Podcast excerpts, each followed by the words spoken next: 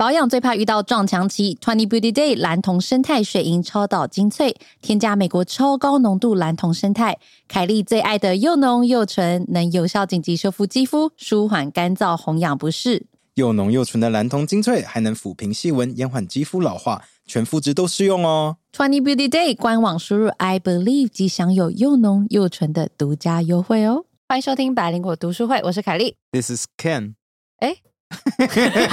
天哪，这是什么开头啊！Welcome back to the 百灵果读书会，我是 This is Ken，我是凯莉。今天我们要做的书就是《宋氏三姐妹与她们的丈夫》的最后一集。那下礼拜我们要休息了，休息一个礼拜，休息啊，休息一周。那今天我们要把 Chapter twenty 呃 twenty two twenty three and twenty four 一次做完。对，还有我们下一本书啦，也会跟大家做对，大概一些讨论。小小小的介绍一下这样子。嗯嗯嗯。嗯然后今天蛇据说已经二十四小时没有睡觉了。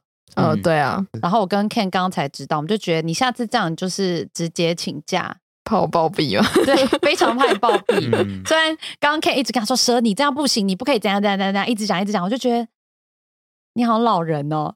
我一直很避免讲这句话，因为大学生就是会一直熬夜啊，然后平常夜冲啊，再去上课啊。对，平常我不 care，只是这几天真的蛮冷的，所以我会担心而已。你到底在干嘛啊、干嘛不睡觉我啊？昨天晚上在读书，然后今天白天原本想补个眠，可是有一个学妹她不会写文献回顾，然后呢？那该你什么事？为什么要你做因为？那是我的团体报告啊，团体有几个人？三个人，然后那那是礼拜四要交，那交给其他有礼睡觉的人拜四要交，做就好了。对啊因，为另外一个人他不管啊，然后我那他不管，你也可以以，不管啊。我我对啊你为什么 care 我的成绩啊，你你保 你保证有工作了，你 care 什么成绩？哎，你怎么这样子啊？他 是不是吗？而且那是通识课，很重要吗？没有，那是必修课啊，那是必修课。那必修课居然会跟学妹混在一起，没办法，他那时坐我旁边，然后我看他很善良又很聪明的感觉，殊不知，啊，殊不知，殊不知，殊不知人不可貌相。他不会写文献回顾，然后他负责两千字，我快发疯了。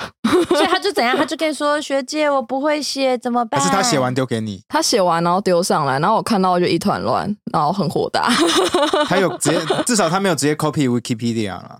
可是哦，我一定要重申一下，文献回顾不能只写书摘，你要把三，像比如说你找三篇文献，你要把这三篇文献提到了哪几个重要的点列出来，然后再从里面摘要说啊这句话原来是什么意思之类的。我听不懂哎，我也不会写，这很重要吗？这根本不重要啊！写这未来可以找到工作吗？为什么要写这些东西啊？对啊，你写这些，我也在怀疑，我们也不是因为你会写这个 hire 你啊。对啊，写不是你就回，你不是回的，那这就是我刚刚讲的，你已经有工作，你在乎这个干嘛？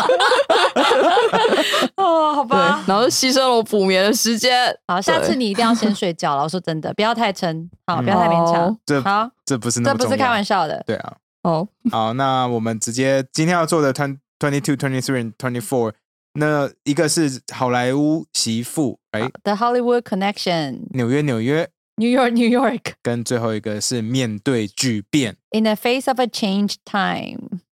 啊，这三章都蛮短的，哎，对不对？你有没有发现？对啊，我一下就看完了，我好又开心听的好哦。短啊，每一个都十五分钟，十五分钟，十五分钟就结束。但我觉得这一张蛮蛮有趣的，因为可嗯能一样，就是离我们没有很远，嗯离蛇很远，离我们很近。离我们很近，对他讲到那个矮玲后来去纽约，呃，或是去美国啦，不是纽约嗯定居的地方啊，叫做什么长岛蝗虫谷，啊，Locust Valley 吗？对，Locust Valley。然后中文是说是蝗虫谷啦，可是嗯英文其实是一个什么什么树木的意思。嗯反正呢，诶，它是矮林定居的地方吗？嗯，是哦，我怎么会查到是美美玲啊？，sorry，是美林定居的地方所以。你你搞混了，美林，对我搞混了。然后是蒋介石一死，他隔天就飞走了耶。对啊，我真的觉得他他他真的是对台湾没什么感情哎。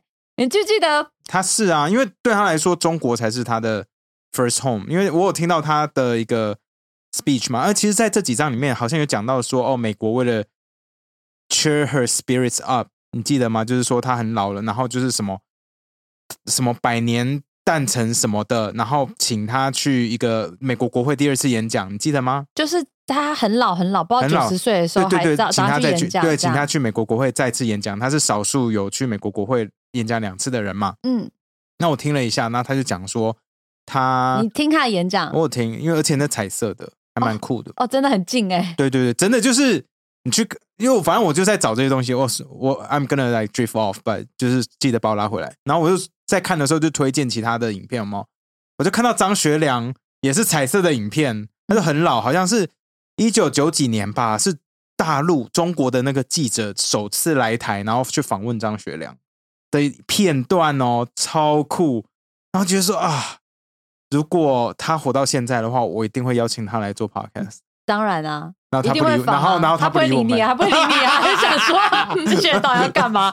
我都活这么老了，我还管你说说 podcaster？干干我什么事？对啊，对啊，不过我有看到这个蝗虫谷，其实嗯当初、呃宋美龄去住了蛮长一段时间，大概二十年的时间。嗯好，然后她一五年的时候要卖，嗯然后开价三点五亿台币，嗯，然后其实是比市价还要高非常非常多。然后它这个地方非常大，大概一万多平，然后什么超大，超级大，我看到照片，对，然后有高看到的都是尔夫球场绿色，还有健身房 的，就是呃一个可以容纳健身房、电影院还有三温暖的整个空间非常非常大，这样，然后还有一个有什么 Par 游泳 Three 池，那高尔夫球洞不是普通的高尔夫球，你知道 Par Three 吗？我？不知道，高尔夫球就是你在看那个球道，就是打打几杆有没有？那嗯。Par Three 的话，正常至少要一百一百五到两百 yard 中之间，所以其实不小，真的不小。可是问题是他都住在那里，然后他是这么老了，是还可以打高尔夫球吗？他需要一个高尔夫球场，到底要干嘛？就是 entertain herself。Come on，like 老人，你以为老人在那边干嘛？你在美国啊？你在那边住的时候没有跟老人互动，对不对当然？没有、啊，因为我在住维多利亚，维多利亚整个岛我跟你讲维多利亚整个岛，我那时候住整个岛几乎都是老人，全加拿大退休的人几乎都搬到维多利亚，所以我们那边那个岛上超多高尔夫球场。然后你去的时候就发现说，哦，大家的平均年龄差不多在六十以上。我这么左，我怎么会去高尔夫球场为？什么那么左不能因为就觉得高尔夫夫球就是个很浪费，高尔夫球场是个浪费环境的东西啊。其实新竹的那个老人活动中心前面有一个小的高尔夫球场，然后你有没有你有没有心底厌恶？呃，我就觉得我还是去旁边逛市集好了。对呀、而且重点是，就很有趣的是，这一个故居呢，其实在当初在卖的时候，就有超多华人就涌进那个地方，想要买，对不对？对他们想要买，或是里面有很多当初宋家的一些字画啊、历史，或者他睡过的床，然后都以超高价卖出。其实现在想一想，觉得好像那个时候华人可能很有一些人会对他有憧憬，对对不对？这没错嘛。你看他当初在美国其实有一些声望，都可以去嗯国会演讲了。对啊，然后有讲到说，因为太多华人涌进想要参观这个故居，所以造成当地的交通大乱，啊所以还暂停一阵子。What？因为那里哦就是很多人会，因为国外就是这样子，你在卖房子的时候，你就打电话跟 agent 约，或者是 agent 他就会放一个牌子在那边说今天是 open house，对，然后大家就直接太开过去就可以直接进。去，所以就免费进去参观的概念。对啊，就非常非常多人去啊，那个地方我想不是一个适合大家突然涌进的一个地方啦，嗯门禁森严的高级住宅区嘛。对，啊然后就觉得天呐，这个，但我们现在很难想象，因为我才不会想要开很久车，然后人挤人去盖个什么什么故居，I don't care。可是可是你有钱你会买？我现在想一想，如果我很有钱，我会买。我不会，我想到他们住在那里，我就不舒服。为什么把那边改成一个那个什么什么台湾独立基地之类的啊？你要非常有钱，有钱到就有钱到很闲你才会很才会就是做这件事。钱就嫌钱多到一个爆炸。我我那 That's what I'm saying。如果你有嫌钱，我闲钱是三点五亿，要你要是 Jeff Bezos 等级，好不好？三点五亿闲钱，台湾很多人有这种闲钱，好不好？你以为那种出去逛街买，然后回来的时候家里说：“哎，我多了一间房子”的那种人，好夸张哦！这对，种这种人超夸张的，啊到底在哪里啊？我都不知道他们住哪里，好像大直很多吧？但我觉得这些人也不会做这种事情，嗯，他们对于建立一个台独基地是一点兴趣都没有。我想我如果是我，我认真的说啦，三天五亿去买这个房子，现在想一想，我觉得是一个很好的投资。你光是看现在的中国人，他们绝对会溢价去买这个房子的，如果你投资的角度呢，maybe 吧，对啊或许吧。对吧、哦、well，好吧我只是，在想，而且里面搞不好就藏了很多有的没有的东西。希望啦，我是希望，就里面就藏一些就黄秘密的信金啊或者是有一个小纸条，其实是藏在那个画跟那个相框中间，有没有？就很像那 National Treasure 呃国家宝藏里面的那种东西。我觉得你想太多了。我是想要寄生上流，寄生上流里面跟它里面有为什么会有这个？就、哦，因为它有个地下室，对不对？对啊，而且它也哦是一个呃，那个房子也是从一个有名的人那边买来的。哦我跟你说，有 要像那个很夸张的地下室，不是宋美龄，是另外一个。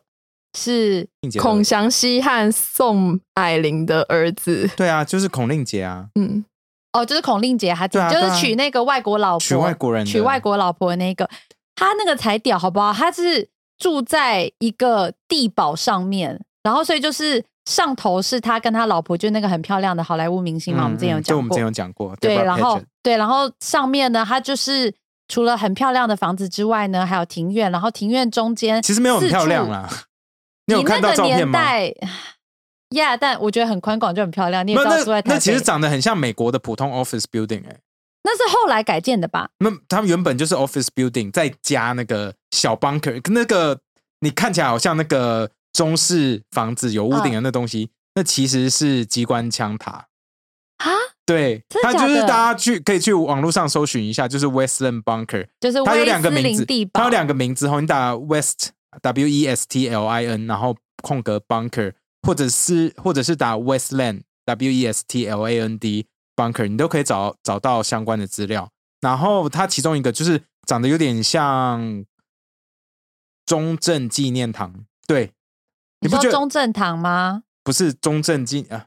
对啊，你在说的是那个建筑物中正堂嘛？对不对？对中对啊对啊，是因为屋顶是蓝色的嘛，对然后就那个中正堂里面有一个是小型公遗像对对，就迷你版的，然后在这个就一片草地上，就突然有一个这个东西，那个其实是机关枪塔跟 sniper tower，就是它里面有一些洞，有没有？其实是把那个那个 sniper sniper sniper rifle 就是从洞出来，那这样然后就拿来狙击人用的。Yep 可是这些这些那个塔或是那个建筑物，其实也是可以通到地下道的入口嘛。对对对，因然后它那个为它地下超大，它的地下超大，我给你看照片嘛，对不对？有有有有它是要走一个很像那个以前忍者龟走的那种通道，然后走到最深处，然后有一个铁门，嗯不知道可能是不锈钢什么，反正就是据说可以防止什么核核爆。核爆发生的话，这里下面还可以住人，因为他有讲到说，早期那个年代因为冷战嘛，嗯，所以非常多有钱人都很害怕核战发生没，错，所以他们就花大钱，然后在地下室，然后改改造了一个可以给一千五百人，然后活九十天，好像差不多吧。我觉得最厉害的是那个上百人喝水喝三年都喝不完。然后里面还有还有就是 store some fuel 啊，然后燃料也够，啊。还有自己的发电机，然后里面有一些医疗设施，然后还有监狱，因为他就想到说，如果有上千人要住在这个地方，然后可能要躲避。上面的核战的话，嗯。那一定会有监狱，会需要我觉得有监狱这一点很很聪明，我觉得很聪明，因为很重要哎、对，因为你当资源有限，然后巨大的人，然后大家一定会抢，然后或者是有有有一些暴动之类的。对，然后就觉得 smart 天啊，这这个人真的是已经，我觉得是不是有，这就是真正的有钱到不知道干嘛欸、这个就是有钱不知道干嘛，就是出去逛街，然后会买很多很多东西。对，他那他还有零零七的车吗？我觉得那个有一点，酷哎、对那个车我反而会想要。就是那个令杰啊，他就讲到他对这一类零零七或者是保护自己或作战相关的那个着迷的程度呢，到有一次美玲去找他的时候，嗯。然后他就准备了一台轿车给他坐。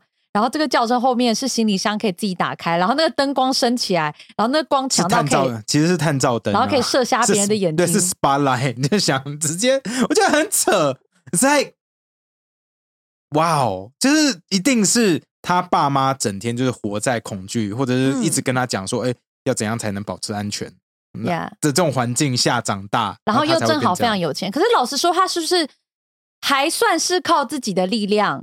对啊，赚到钱他们到美国以后，就孔祥熙分给他们四姐妹，就是一人一百万美元。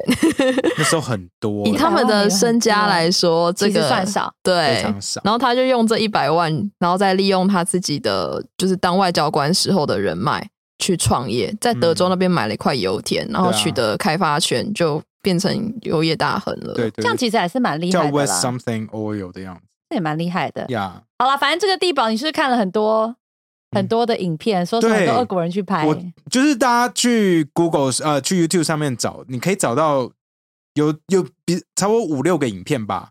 有两种，一种是就是 CG 模拟的，嗯，因为就是有人就不知道那长什么样子，就把这个东东西模拟出来，所以你可以看一下大概长什么样子。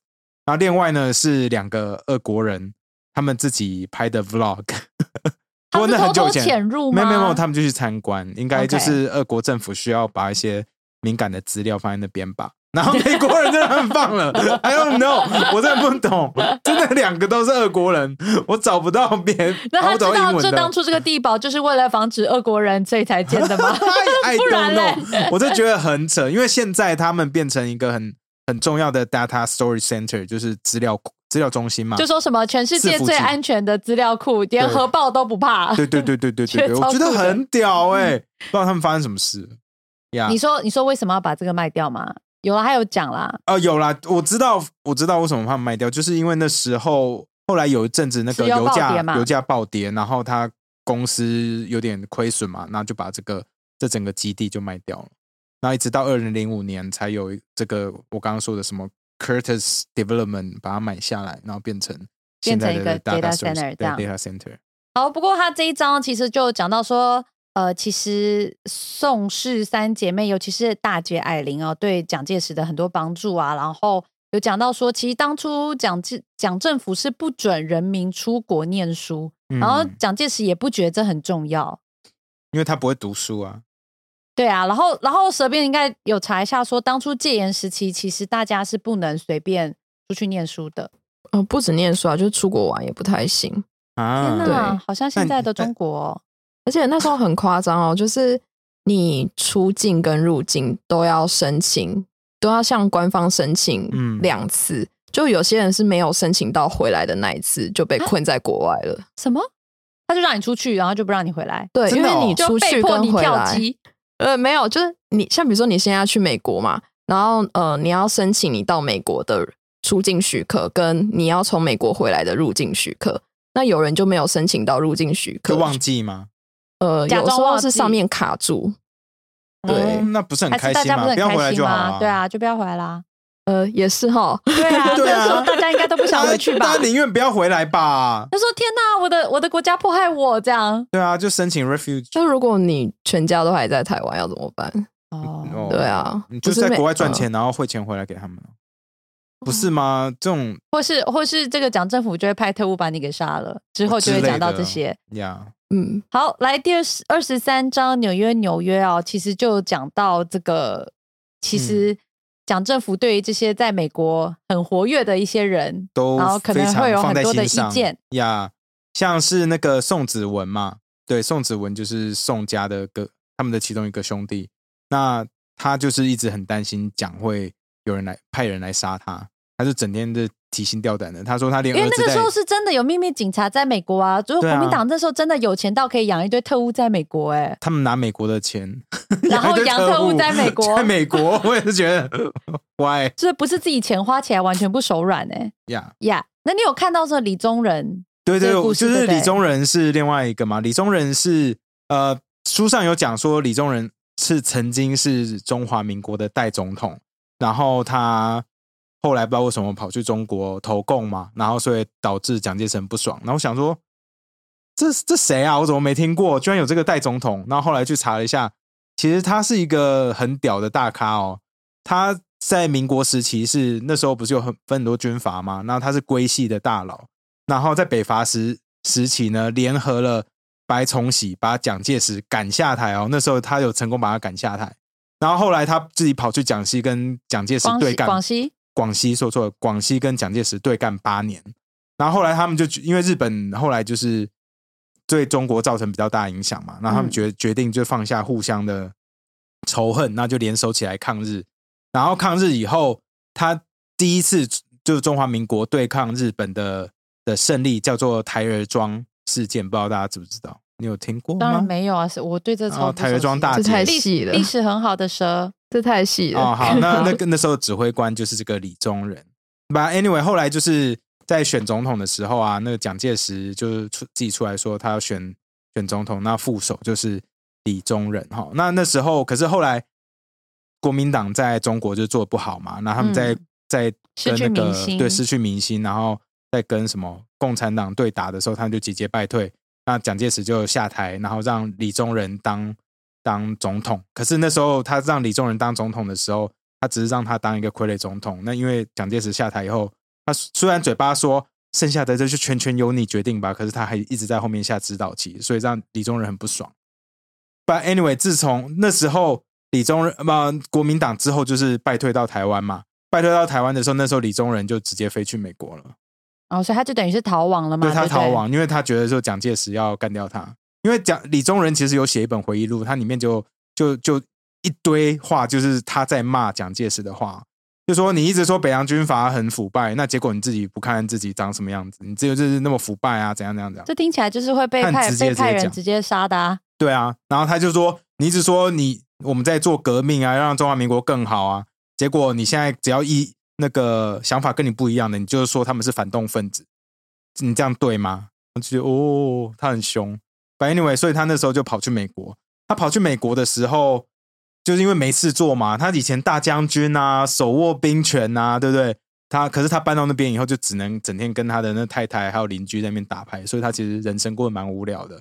后来就是什么周恩来透过他那时候的什么秘书有没有，然后来就想回来说服他他，对对，一直挖他，就把他挖过去，因为大家都知道他还有雄心壮志嘛。因为他在美国的时候还有公开的写一些文章，然后说发表一些他对台湾问题的建议，然后他那时候还反对台湾独立，还有受美国托管的这些事情。他所谓的反对台湾独立是中华民国独立之类的吗对，？OK，就是好说中华民国还还是秋海棠就对了。哦，还是还是好呀呀呀！But anyway，他后来就是忍不住就被骗去了中国。被骗去中国的时候，其实蛮屌，因为中国说知道他是一个大咖来，所以那时候去接他，在机场接他的人超多。他在接他的人里面，除了就是周恩来之外呢，还有末代皇帝溥仪哦。啊，他还在哦。对，所以溥仪那时候也有去接机哦，我觉得哎、这很屌哎、对，然后其实除了当然了，除了溥仪，然后还有国民党、不共产党高官之外，还有很多国民党高层。那时候就是反的，国民党高层也有一起去接他。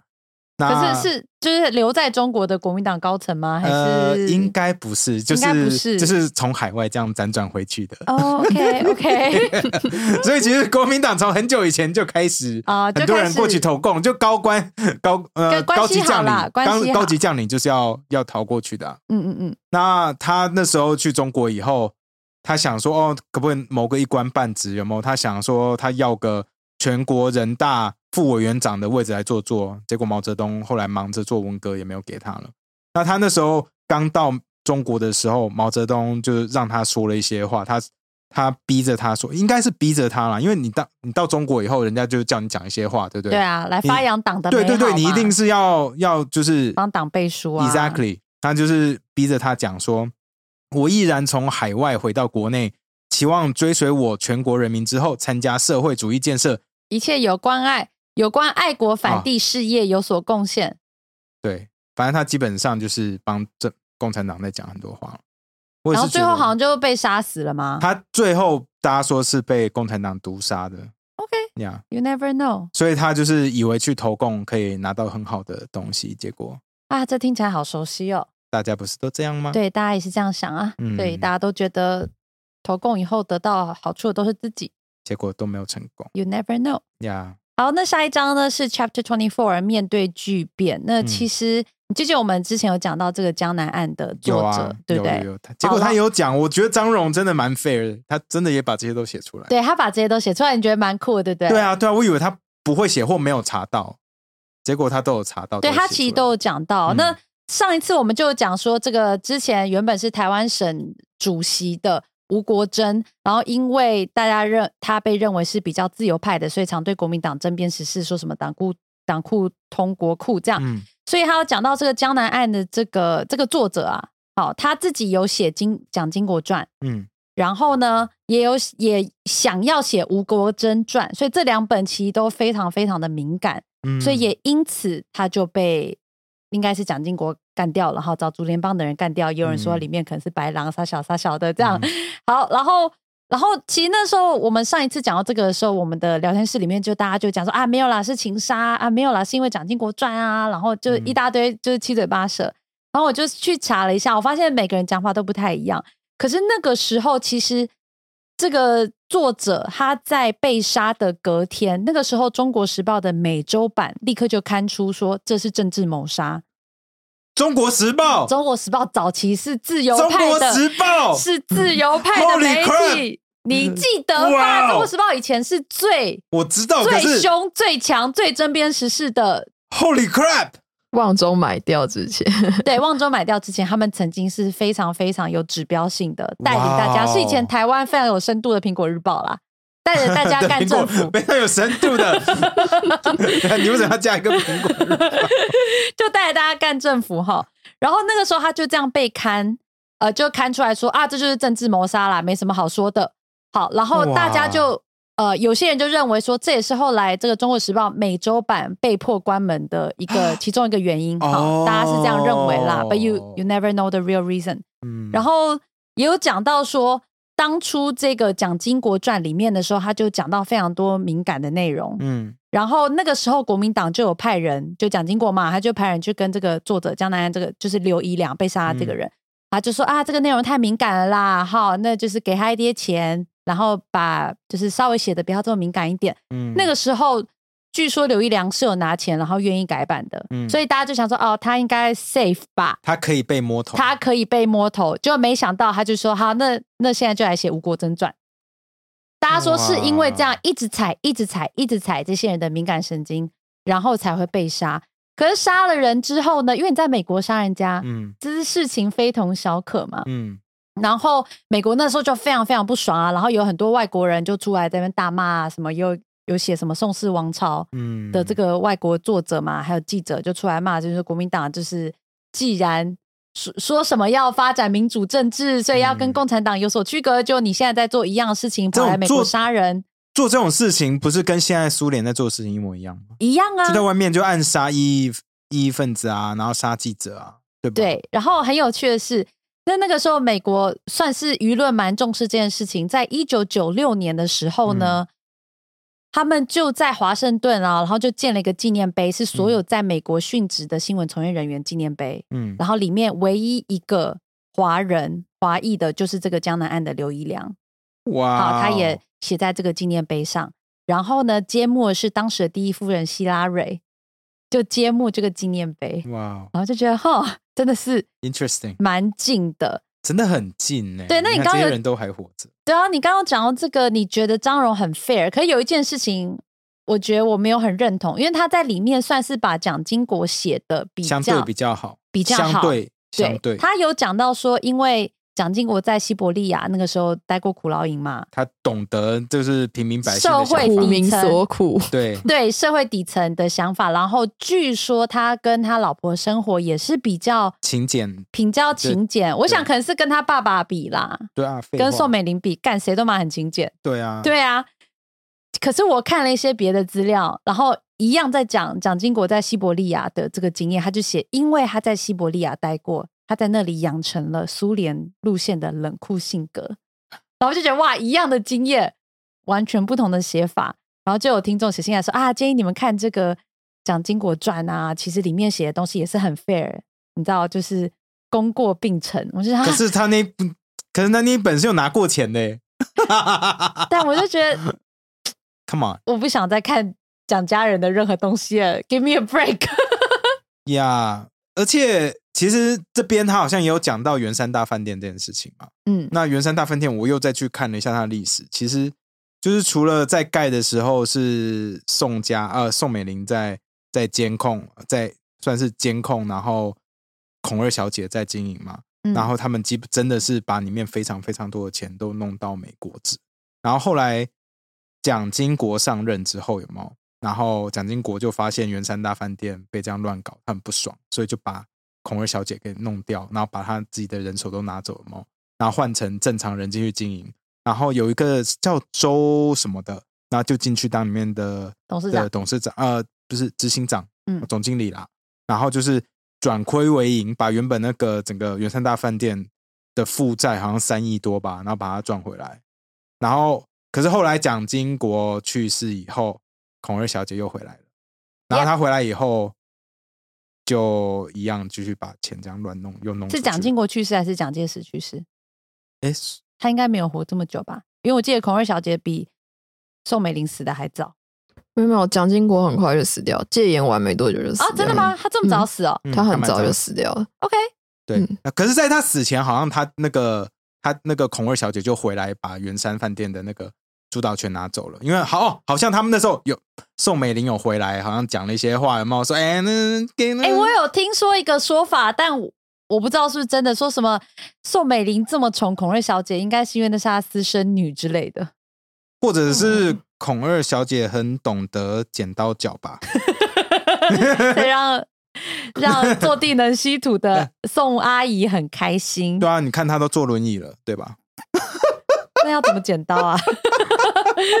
然后，我觉得还是要脚讲吧。是其实每天脚都很酸，还要讲清楚一下，那个时候就是 刚戒严没多，就戒严呃戒严完没多久，蒋经国就死掉，嗯。然后李登辉就上来嘛。嗯。那那时候美玲就很担心啊，因为一个本土总统上来，对他不知道他的那些豪华的生活能不能继续，嗯。所以那个时候孔二小姐就回来台湾，然后把圆山饭呃圆山饭店接手下来，让这样她才能拿钱去供养她的还有里面很好的厨师啊什么，就可以为宋美龄服务。嗯呀。对那个看着就很不爽。我真的觉得这几个人真的是，我只要我现在只要想到有人在说他们好话，我就会生气。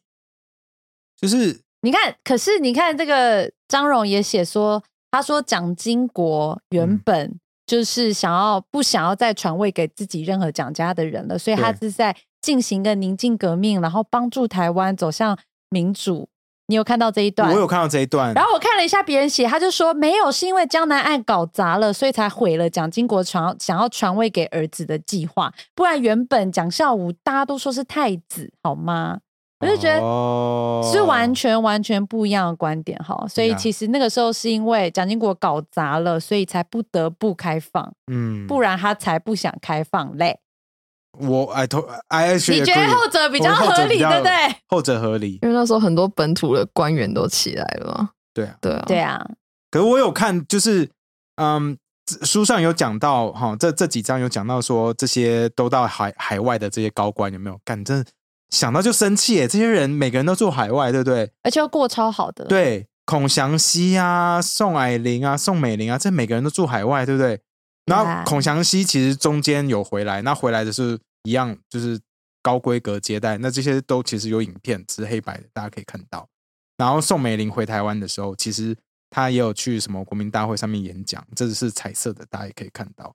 然后你就可以看到那时候李登辉刚当总统的样子，然后宋美龄在台上讲话，然后我就觉得说，这些真的离我们非常非常的近欸我光想到这些东西离我们多近，你有看到蛇的脸吗？不是你你看到那些，嗯因为你看李登辉也是去年才去世啊，嗯所以在去嗯 not that far off，这些人都还真的是活历史，你知道吗？就是我看到那些影片的时候，我真的是觉得说，啊，台湾的民主真的很年轻，我们还有很多很长的一段路要走，要继续努力。对啊，其实我们现在在那边笑苏联啊，共产党的状况，其实不久以前还是真的这样嘛。真的是一九九几年，我们原山还被人家在玩弄在鼓掌里面呢，right？这很扯哎、对呀，but 呀，那不过谢谢，我觉得这本书就结束了。不过这本书尾巴你这本书看的比较生气，你没有看的像天黑天什么 Wild Swan，Swans 那不是黑天鹅，红。好，你看了没有像红这么的感动？这本我看了很生气，而且我还看，还是可是我看的蛮细的哦。了我跟你讲，因为这本书后面他那个张荣有感谢说很多帮助他的人嘛，嗯，那其中有一段，他其实他就有来台湾取材，像他去国民党的党史那边党史部门，然后找了很多资料，还有他也感谢了龙应台基金会提供给他的帮忙。那里面呢，他也感谢了蒋万安。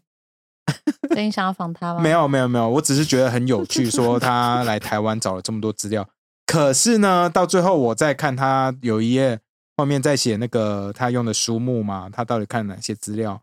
我算了一下，他大概看了一百六十、一百七十几本中文书吧，里面只有三十七本是台湾出版的，我就觉得哇，台湾的解严的力量，呃，戒严那时候的力量真的非常大，所以我们那时候的资料基本上都不是不好那么取得都都对，就是相对来说跟中国比起来，我们的少超多哎、真的是对不对？哇哦，我是觉得这个比例很神奇，当然也有可能是因为他是中国人，对，他在那边的关系比较好。对，在那边拿到资料会比较多。